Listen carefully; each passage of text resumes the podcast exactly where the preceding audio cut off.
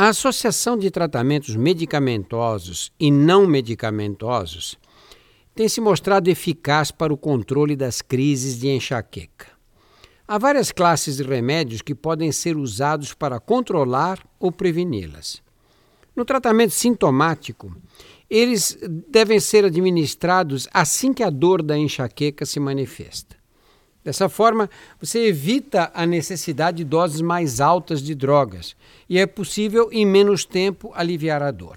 Assim que começa a dor, você deve tomar o analgésico. A indicação do tratamento preventivo leva em conta a frequência das crises. Para que ele esteja indicado, deve haver no mínimo quatro crises por mês e os distúrbios a ela associados, que são depressão, ansiedade, problemas de sono e a aura, que é a visão daqueles pontos luminosos ou escuros ou linhas que passam em zigue-zague é, logo antes das crises.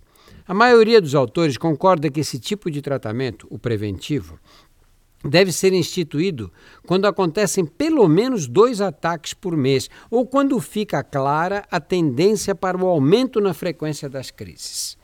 As drogas utilizadas na, na prevenção da enxaqueca costumam apresentar efeitos indesejáveis e o seu uso deve ser acompanhado por médicos experientes. Mudanças no estilo de vida, controle do estresse, dos níveis de ansiedade, exercício físico, alimentação equilibrada são medidas importantes para o sucesso do tratamento não medicamentoso, sem remédio.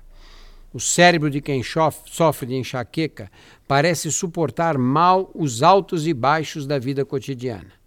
Medidas como sono regular, exercício físico, evitar picos de estresse e retirar da dieta alimentos associados às crises são medidas que devem ser adotadas em todos os casos de enxaqueca.